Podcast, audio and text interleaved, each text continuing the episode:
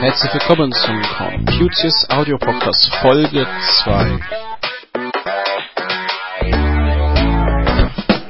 In der heutigen Folge reden wir über den Day von dieser Woche. Wir reden über Twitter, über die ISDN-Geräte der Telekom, IP-Adressen und noch ein bisschen über Meerschweinchen und Kaffeeautomaten.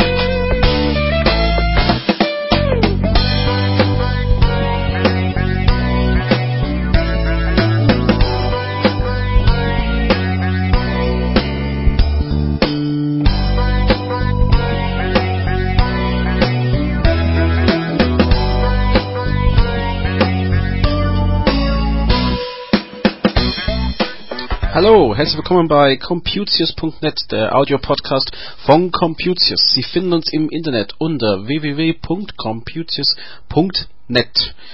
Ja, diese Woche war mal wieder Patch Day. Also am zweiten Dienstag im Monat kommen immer die Updates von Microsoft für die Windows-Betriebssysteme, auch für Office manchmal. Und diese Woche war sehr ruhig. Es gab ein großen Update mit einige wichtige Sachen drin. Es gab auch den ähm, ja, die Software gegen böswillige äh, Software, die jetzt jeden Monat kommt. Und das bedeutet, dass es letztendlich nur zwei Updates gab. Ähm, ich glaube, auf einige PCs hat man das gar nicht mitgekriegt. Es gab schon Installationen, die ich gesehen habe, wo der Update an sich nicht notwendig war. Oder es ging so schnell durch, dass ähm, ich im Nachhinein geprüft habe, ist alles vom Seiten Software Distribution durchgelaufen, also vom Windows Update. Ja, und dann hat man gar nichts gemerkt. Das ist eigentlich nett, wenn es einen Monat gibt, wo nicht so viel ist. Also wir hatten jetzt letzten Monat wesentlich mehr, meine ich, in April. Und von daher ist es wenn nicht so viel zu tun ist in dieser Richtung. Ja, und ähm, so über sowas wird natürlich bei Computius getwittert. Computius ist nicht allein in seinen Twittern.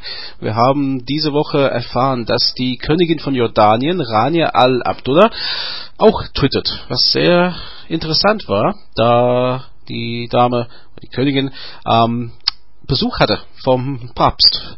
Und der Papst war ja in Jordanien unter anderen Ländern und es war schon interessant. Also man konnte auf diesen Twitter-Feed da lesen Sachen ein bisschen von der anderen Seite, also man nicht immer die offizielle Nachrichtenseite, sondern sie schreibt auch durchaus ja, ein bisschen mehr von der, ich will nicht sagen aus dem Nähkästchen, aber sie schreibt schon zum Beispiel hier Crowds excited to see Pope, ähm, Baptism site left me in awe, ähm, dann macht sie auch Twitpic, also sie hat hier äh, Bilder in Twitter gestellt über den Twitpic ja, um, for those of you who wanted a visual, ich habe jetzt ein Bild aufgerufen, da sieht man ja die Königin, ich nehme an, das ist ihr Mann, der König daneben und den Papst äh, am äh, ja, Taufort in Jordanien. Ähm, wir haben dann ein bisschen geschaut, wer gibt sonst so ganz berühmt oder ganz wichtig, der die auch beim Twitter mitmacht und ähm, ja, da gibt's dann, Barack Obama macht es quasi vor, aber nicht nur da, es gibt auch Videopodcasts im Netz. Ich glaube, in Deutschland wird einigermaßen bekannt inzwischen, dass die Bundeskanzlerin Angela Merkel auch einen Videopodcast, ich glaube, sonntags produziert.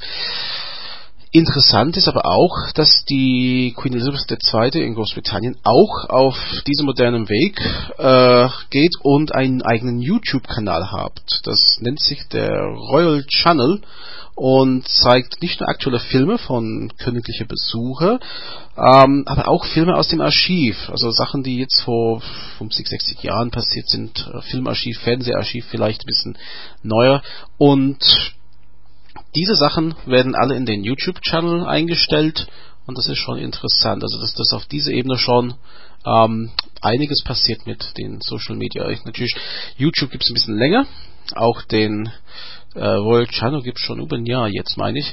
Aber jetzt die, die Twitter-Feeds ähm, können da schon interessant sein. Und ich merke auch, dass, dass die Queen Rania sie auch auf Leute antwortet. Also man, sie nimmt schon wahr, sie hat zwar nicht so viele Leute, die sie folgt. Ich sehe gerade 31, aber sie hat um die 49.000 Followers und offensichtlich liest sie, was sie zu schreiben haben, weil sie auch darauf antwortet.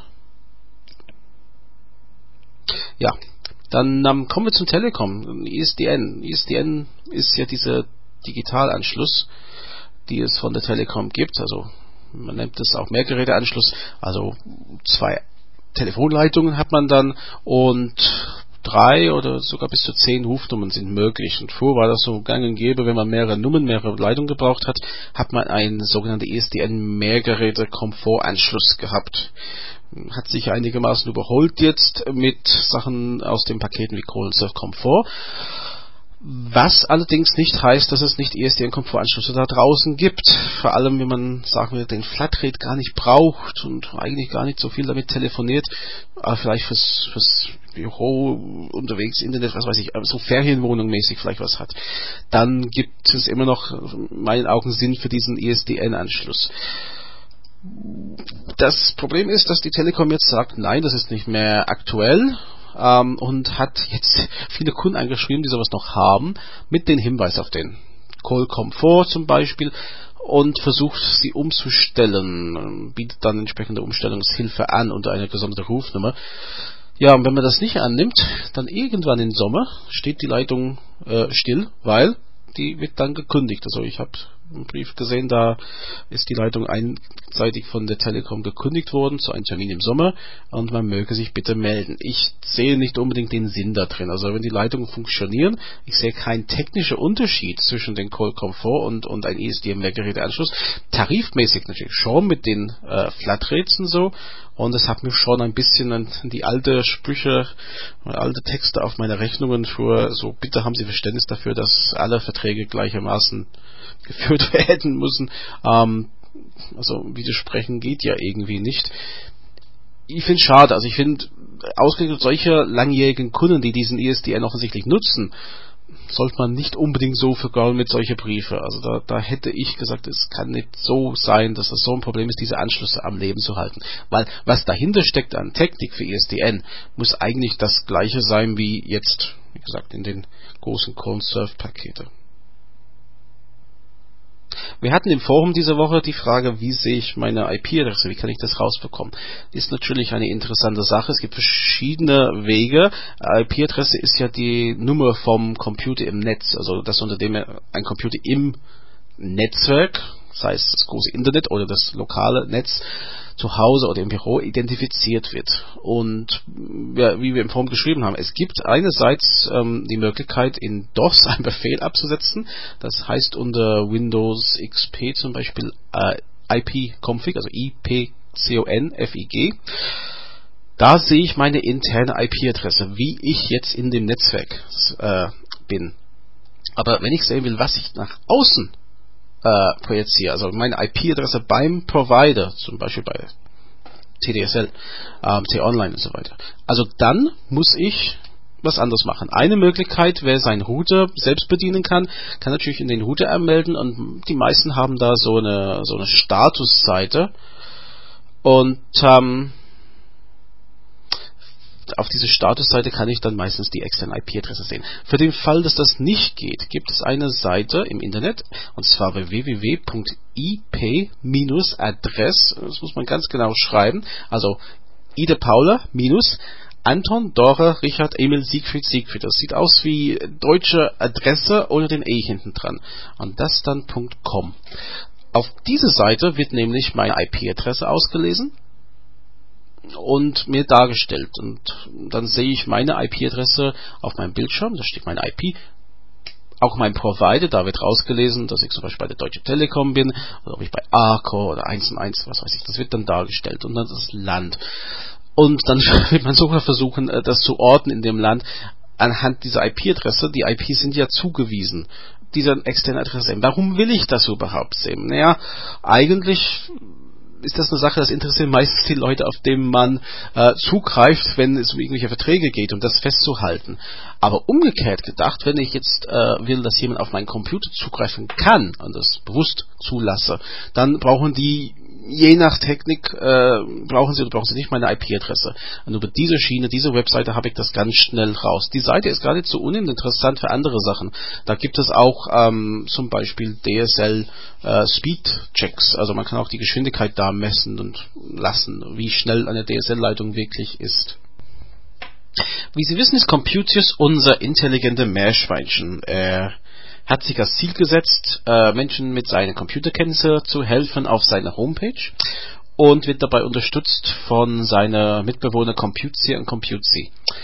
Ja, und wir haben dann irgendwann vor ein paar Wochen ein E-Mail bekommen und fragt uns, was hat sich auf diesem Meerschweinchen?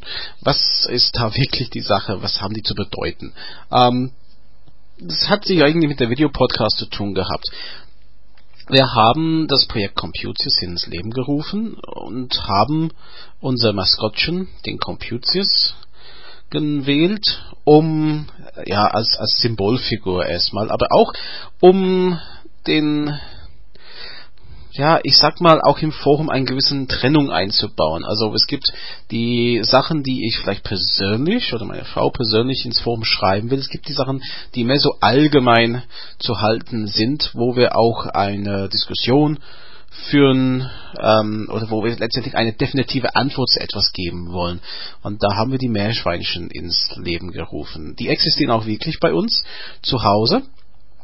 Und ähm, ja, und dann hat äh, kommt der eine, Computius, ist natürlich das Hauptfigur, die überall erscheint und ja, den Name haben wir ihm gegeben aus diesen, diesen, ja, Begriff aus Computer, aber so ein bisschen so, ja, wir ein bisschen lateinisch hörend.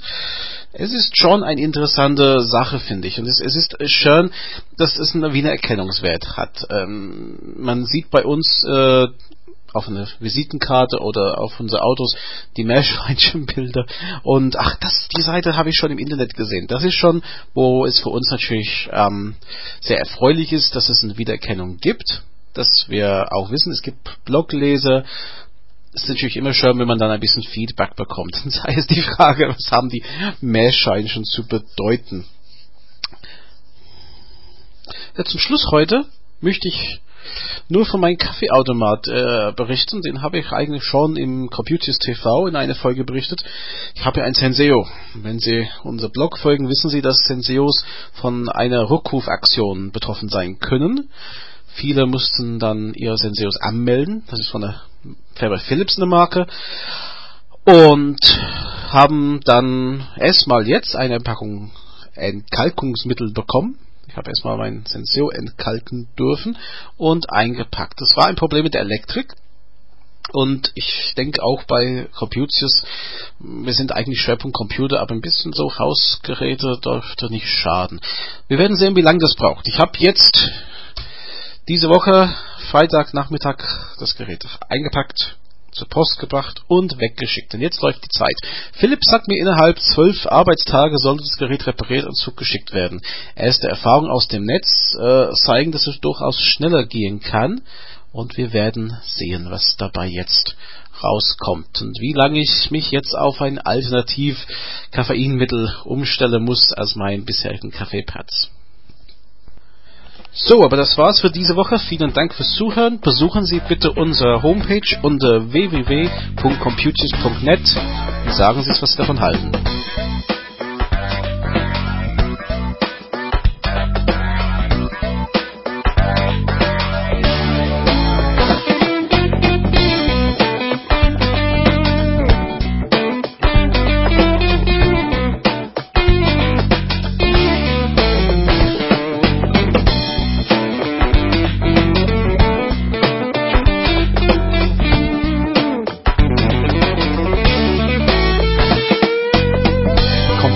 Ist ein Projekt von Graham Tappenden EDV-Beratung. Verantwortlich für den Content ist Graham Tappenden in 61440 Oberursel, Deutschland. Musik ist von Frank Herrlinger.